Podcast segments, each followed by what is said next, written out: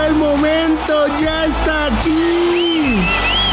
La tuya. Este es el podcast del fanático sin censura. Olé, olé, olé, olé. El Barra Brava con Juan Carlos El Chato y Barrarán, podcast exclusivo de Footbox. Las tengan y mejor las pasen, mis queridos barra livers, mis queridos barra bravas. Hoy, hoy tenemos un invitado de lujo, de lujo, mis queridos barra bravas. Sí, Alejandro Castro Flores, porque también tiene madre. Todos lo conocen como Alejandro Castro, pero Flores es el apellido de su señora madre. Mi Alex, muchas gracias por estar con nosotros hoy en el Barra Brava. ¿Cómo estás, Juan? Quiero saludarte. Oye, oye, mi Alex, eh, pues platícanos un poco dónde nace tu gusto por el fútbol, dónde dices quiero ser futbolista, eh, por qué defensa, por qué mediocampista y no delantero o portero, ¿no? pues mira, eh, yo nací en la Ciudad de México, pero siempre viví en Cuernavaca y me acuerdo, que, me acuerdo que desde muy chavito pues me empezó a gustar mucho el fútbol.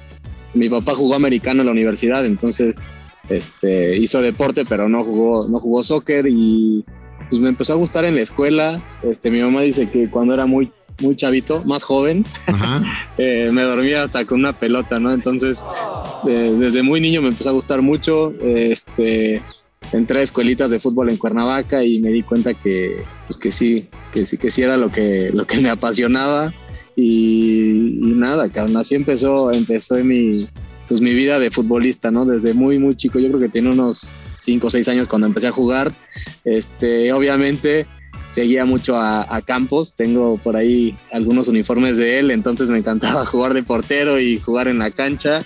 Este, ya después tuve que decidirme, ¿no? En qué posición y creo que nunca fui eh, tan bueno como para ser delantero. Me gustaba meter fuerte la pierna, entonces lo mío fue tanto la defensa como la media. Oye, te tocó todavía, digo, por tu edad y todo, te tocaron los colibrís, ¿no? Allá en Cuerna. Me tocó irlos a ver, sí, nunca me tocó jugar ahí, pero sí, sí me tocó irlos a ver y pues estuvo, digo, no fue la mejor experiencia para los colibríes, pero fue padre poder tener un equipo de primera en, en, Morelos. Oye, y, el tema eh, de que llegas a Cruz Azul, ¿no? O sea, digo, tu papá siendo jugador, bueno, deportista, jugador de fútbol americano, que bueno, pues por obvias razones, digo, no tienes el cuerpo para, para tener, eh, para hacer un tackle ofensivo, pero este, ¿en qué momento llegas a Cruz Azul, que es eh, del equipo que sales, ¿no? Sí, pues mira, antes de llegar a Cruz Azul yo hice varias pruebas. Si no me recuerdo, hice, eh, fui a dos visorías de Atlas y no me quedé. Fui a una a, un, hacer pruebas a Pumas. Pasé el primer filtro y el segundo ya no lo, lo pasé. Entonces, después de eso, este, ya fui a hacer eh, pruebas a Cruz Azul. Estuve un mes en el CEFOR, que es el centro de formación y de ahí ya este, paso a fuerzas básicas y me, me, aventé todo el proceso. Llegué a los 14 años a Cruz Azul, pero antes de eso sí, sí me aventé unas buenas bateadas. Sí, no, pues como cualquier otro futbolista que no trae palancas, ¿no? O que no sale de... Pues sí. O sea, como chavito bien, como chavito bien, pues también le sufre uno, ¿no? sí, uno le sufre, tiene que talacharle. Ahora sí que son de las eh, primeras eh, primeras bateadas que, sufre uno, un chavito bien, ¿no? Como, como el señor Alejandro. pues sí, es parte de. Oye, Alex, y bueno, ¿quién llegas a Cruz Azul? Eh, ¿quién, ¿quién, te ve? ¿Quién te visorea? Digo, porque recordar que en Cruz Azul, la, o sea, las inferiores no son muy probables de que llegues al primer equipo, ¿no? Pero ¿quién es el que te ve que te dice, ah, mira, ese, ese flaquito defensa es bueno? Algo trae. Este, me acuerdo que era un profesor este, de Oaxaca, se llama Virgilio, este, y llegué con él a, fuerzas básicas. Este, digo, había, me tocaron varios jugadores, no digo, entrenadores, perdón. Me tocó con Max Marín también, este, con el profe Nacho Flores, en paz descanse. Eh, no sé, creo que tuve muy buenos entrenadores, con el profe Villa, con Pecas. Eh, entonces, pues creo que tuve buenos maestros. Me aventé todo el proceso. Bueno, me tocó con Ciboldi, ya era reserva, lo que ahora la sub-20. En segunda, en ascenso también me tocó con él. Entonces, pues sí, sí tuve, tuve buenos entrenadores a los cuales les agradezco mucho y, y, siempre recuerdo con mucho cariño. Este, pues fue un proceso. Me aventé todo, todo fuerzas básicas, o sea, desde que fue el, el séptimo, el octavo equipo hasta, hasta llegar a reservas. Entonces estuvo, estuvo padre todo eso, ¿no? ¿Y, y quién Hubo que aguantar mucho. ¿Y quién te y quién te debuta? Me debutó el profe Romano. Romano. Este fue, fue raro porque debuté justo el torneo en donde. ¿Lo secuestran? exactamente. Justo ese torneo me suben a mí. Entonces pasa todo este tema y regresa al final. Y me acuerdo que debutamos dos compañeros. Bueno, Héctor Gutiérrez y, y yo debutamos contra Pachuca en la última fecha. Y ahí es cuando Pero ya ya- estaba Rubén. y ahí es cuando das el, el brinco, ¿no? Pues no, yo creo que me costó mucho, muchísimo dar el brinco porque termina ese torneo, este, termina Rubén en Cruz Azul, eh, se quedan otros entrenadores y yo no, como que no entraba en planes, entonces de estar entrenando ya con primera, me mandaron entrenar con segunda, entonces estuve un año con segunda, estuve otro año en ascenso, ya regresé a entrenar con primera, pero jugaba en ascenso, entonces pues sí, sí me costó un poco, un poco más afianzarme este, pero me sirvió mucho, creo que me sirvió mucho para crecer tanto profesional como, como personalmente, me, me sirvió para valorar pues, todo el esfuerzo, ¿no? A veces cuando eres joven crees que eh, ya por el hecho de estar entrenando con los que, pues con los que ya están ahí, ¿no? Con los que tienen un nombre, este, crees que ya, que ya la hiciste y, y nada más lejos que eso. Oye, y un pinche honor, ¿no? Haber sido entrado de cambio por Joel Wiki, ¿no? Pues sí. No, la verdad hice buena amistad con, con Wiki, cabrón. Siempre se portó a todo dar, pero ese me acuerdo que ese era un equipazo. Pero pues Había tampoco fueron campeones, ¿no? Bueno, no, eso sí. Oye, y, y- y si te digo el nombre de Mar Marcarian, ¿qué significa para ti? Pues digo, significa mucho porque fue el que, el que confió que te revive, en ¿no? mí, el que me revive. Este, con él empecé a entrenar en, en primer equipo, jugaba en, en ascenso, pero pues bueno, regresar a, a- primera división es lo que, lo que uno quiere, lo que uno sueña, por lo que uno trabaja. Este, no había jugado, yo creo que nada en, en- en el torneo y me metió en un partido de semifinal, un ratito al final, ¿eh? pero me metió en la semifinal contra San Luis, entonces pues estuvo, estuvo padre, ¿no? Digo, fue algo que recuerdo con mucho cariño y siempre lo, lo voy a tener en- con mucha estima al profe Marcarian. Oye, después de seis años eh, en Cruz Azul, ¿quién es el que te dice, oye, pues no entras en planes y pues este ya te prestamos a Tecos? Mira, me acuerdo que ahí yo estaba en un proceso en donde a veces jugaba, a veces no jugaba, iniciaba, este, entonces no es fácil, no es fácil porque yo soy de la idea que llegas a una edad como jugador en donde tienes que tener continuidad, si no, pues te estancas o te pierdes o das el estirón y, y justo llegó la, la opción de Tecos, que era una opción sin, Pero ¿quién te o sea, cepilla? sin compra. No, no me cepillaron. Estaba el profe Mesa, que la verdad no sabes lo que estoy agradecido con él, porque me ayudó a entender y a, a crecer muchísimo como, como jugador, a entender el juego, a ver muchos más detalles de los que pues yo estaba acostumbrado y creo que crecí muchísimo como jugador con el profe Mesa. Este, y surgió esta, esta opción de ir a Tecos ¿Qué y yo fui con la, ¿Qué te decía?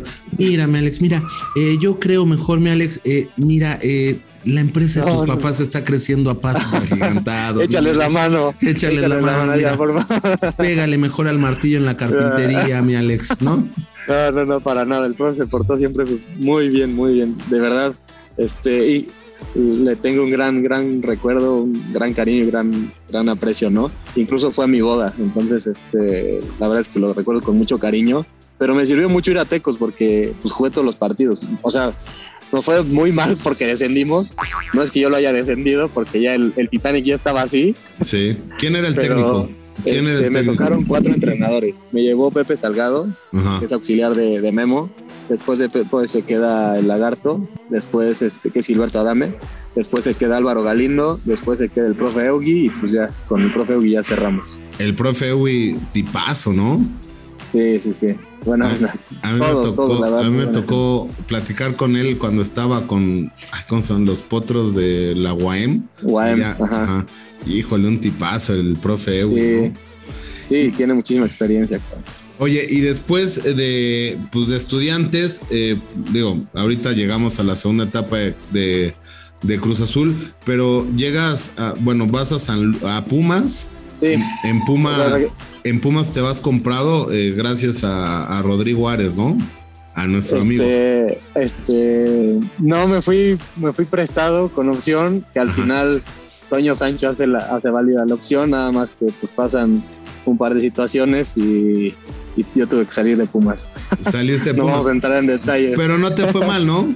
no, al contrario, yo estuve feliz en Pumas. Este, creo que en general, obviamente a la gente al principio no estaba tan contenta, una parte de la afición, otra, otra sí, sí me apoyó, pero creo que en base a trabajo y a, y a esfuerzo, pues me los fui ganando y la gente estaba contenta, yo estaba feliz y por temas este, extra cancha no deportivos, eh, tuve que salir de Pumas y pues nada, yo me hubiera quedado muy contento un par de años más. ¿Por qué nadie quiere a mi Rodrigo? Si es a toda madre. Eh, ah, hablaba hace poco. Yo, no estoy dando nombres, yo no estoy diciendo no, No, yo sí te lo digo. Mira, yo platicaba hace poco aquí en el Barra Brava con, con Toño García, ¿no? Con Toñito, y me decía, no, es que Rodrigo, que no sé qué. Pero bueno, así lo dejamos, dejamos sin nombres, ¿no?